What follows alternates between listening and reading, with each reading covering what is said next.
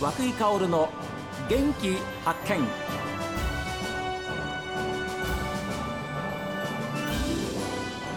こんにちは和久井薫です。和久井薫の元気発見。この番組は私が発見した北海道の元気な人と出会っていただきます。さあ今週はですね札幌を中心に保険外看護サービスを提供されているラムズの代表でいらっしゃいます前田純子さんにお話を伺っています。これをなんか当たり前にはいはい。誰かの手を借りて、生活というか趣味活動を諦めずはい。外へ出るっていうのを、まあ、今はなんかちょっとイレギュラーな感じに思ってる方がはいはい。多いと思うんですけど、いまあ、いずれはもう保険内のサービスも使います、うん。でお金を払って保険外で趣味活動しますっていうのを、もう本当に当たり前に利用していただけるようになったらいいなって思ってます。そうですよね。あの、まあ保険外ですからもちろんあのおお金は独自にかかりますけれども、はい、でもお金をかけてでもねはい。やっぱり命とか人生にいい意味で使われるんであれば、はい。人生楽しいじゃないですか、はい。と思いますけどね。はい。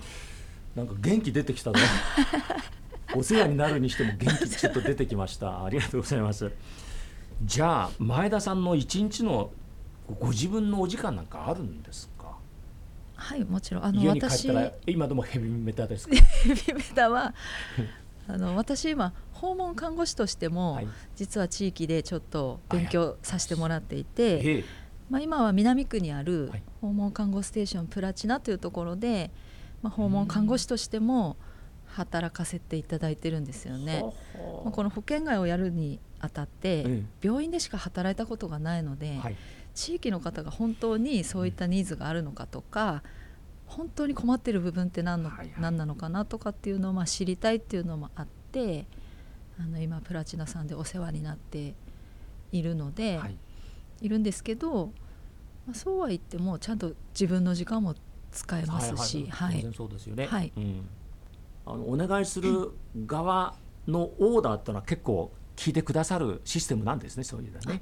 もちろんです。この間もあのご夫婦で車椅子であの、まあ、外出するにしても、まあ、そういう公的な、ね、ケアマネージャーさんを通してじゃないととかって言って遠慮していた方があのカラオケに行きたいんだけどいいの？とか、まあ、そういうのも、まあ、言ってみればケアマネージャーさんを通さなくてもあの私に頼んでくれれば看護師の付き添いで趣味活動に、まあ、要するにそれ看護師じゃなくてもできるんですけど、ええまあ、そういう身体的な介護が必要だったりまあ、持病の問題があったりするので、まあ、お金かけてでも看護師さんについてきてもらってそうやって煩わしくなく逆にお金を払っていけるのは潔くていいって言ってくださる方も、はい、います、ね。そこはちゃんとお互いねビジネスとして、はいはい。あの割り切ってはい。頼むところは頼む。はい、頼まれるところはしっかりやるっていうそうねですね。それはそれが仕事ですもんね。はい。あ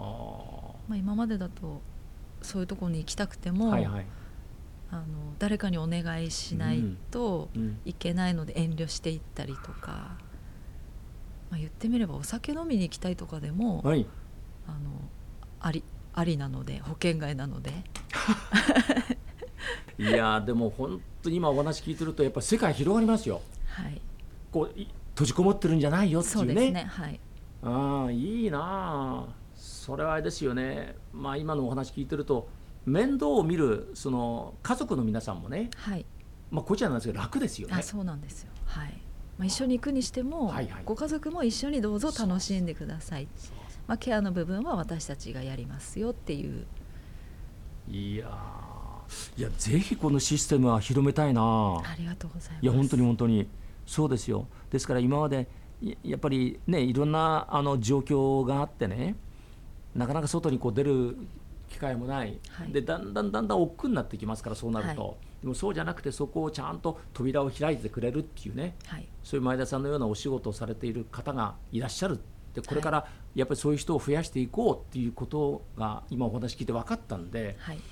それはとっても明るいですよね。はい本当ですよ。前田さんだってカラオケ嫌いじゃないんだから。そうです。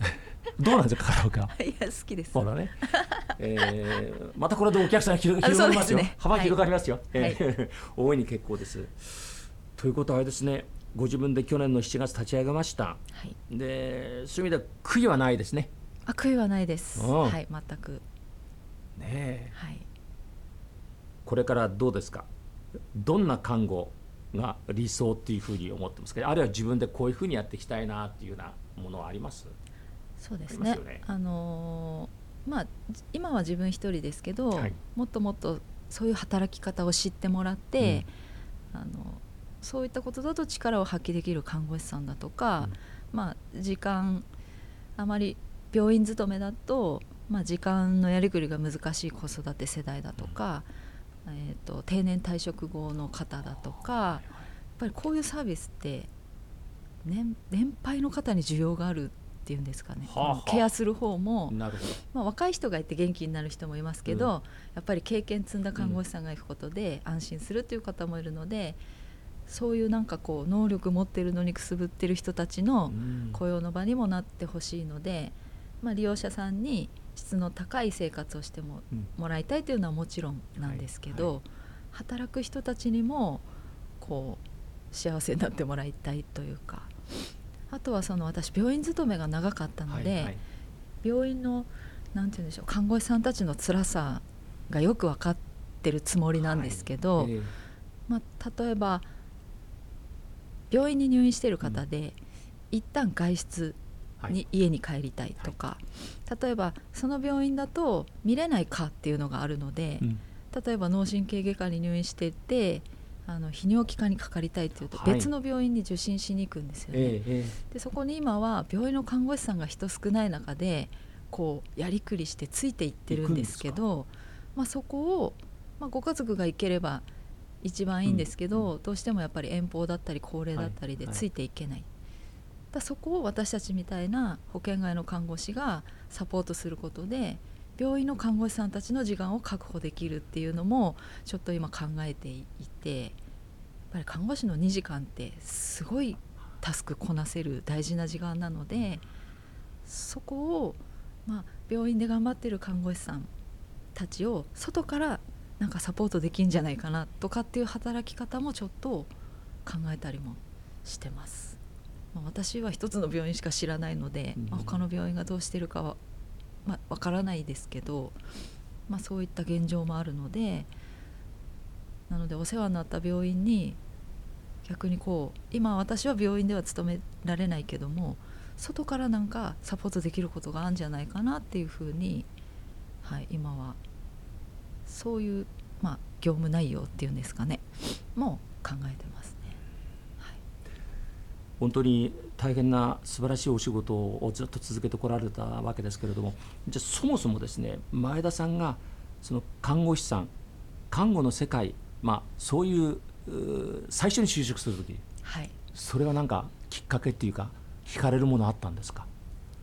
私は本当にあまりその美しいエピソードはなくって、ええ。本当に女の人が将来女性でもこう自立して、まあ、生活していくためにはやっぱり資格を取るのが必要だっていうふうにその時は思ったんですよね。なので、まあ、看護として看護師としてとかっていうよりはそうですね自分の人生をこう自立して生き生きていくにはどうしたらいいかって考えた時に看護職という、まあ、資格職を選びましたね。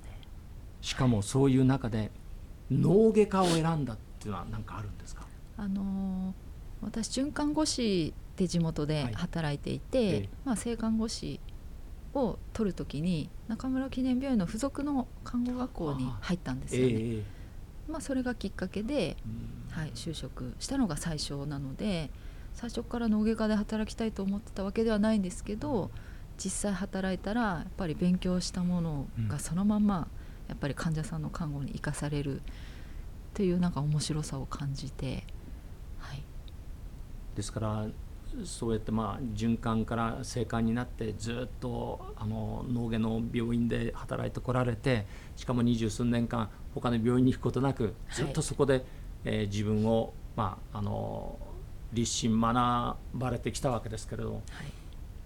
自分の例えばもちろんあのこれから先あるんですよ。でもご自分のここまでのその看護人生を振り返っていかがですか？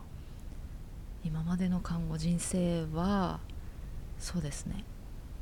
本当にまあ病院に育ててもらったのもありますしそういうなんか自分がのめり込める分野に出会えたっていうのも、まあ、やっぱりラッキーですし、まあ、なんか結構運運がある方だって自分では思っていて、うん。そこで知り合った、まあ、仲間とかつながりとかも今に生きているのでまあそうですね。本当に看護師という仕事しかしたことないですけど本当にこう自分に合った職場を職場をというか職業を見つけられたっていうことはすごくはいありがたいことですし良かったなと思ってます。ですよね、はい。い、やそういうふうにご自分をこう振り返られる人ってのは本当に幸せだっていうふうに思いますしですからよっぽどあの環境も良かったんでしょうし今おっしゃった仲間にも恵まれた、はいお医者さんにも仲間、ね恵まれたっていうことがあるんでしょうね。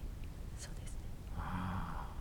でも特に脳芸なんかは本当に1分1秒争うわけですけれども、うわもう私ダメとかうわもうやめようっていうふうに辛い思いっていうのはまあないわけないですよね。あのなかったです。うわすごい。なかったんですそれが。本当？はい。まあ業務が忙しくて特にあのコロナはいはい。が流行った時なんかはやっぱり正直、ね、残業も多かったですし未知のウイルスにねあの一からみんなで考えて作り上げていくっていうのはありましたけど、まあ、だからといって看護師辞めたいなって思ったことは一度もないですね。私本当にポジティブなので根っからの。あなので全部そういうことも、ー、うん、なんかこう前向きに自然に変換できる特技っていうか。素晴らしい。はい。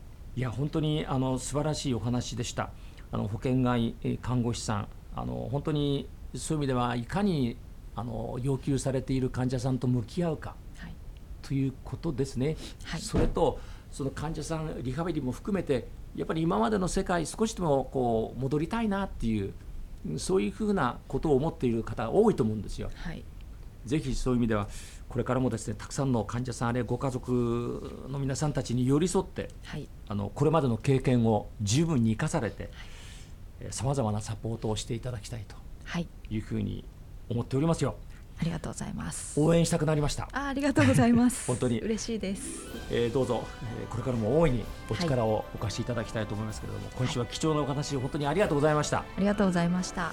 えー今週はですね全てがもう新しいなんか本当に世界にお話をお聞きしたというふうに思うんですけれども、えー看護のお話でして札幌を中心にえー保険外看護サービスをされていらっしゃいます。えーラムズの代表でいらっしゃいます前田純子さんにお話を伺いました。本当にありがとうございました。ありがとうございました。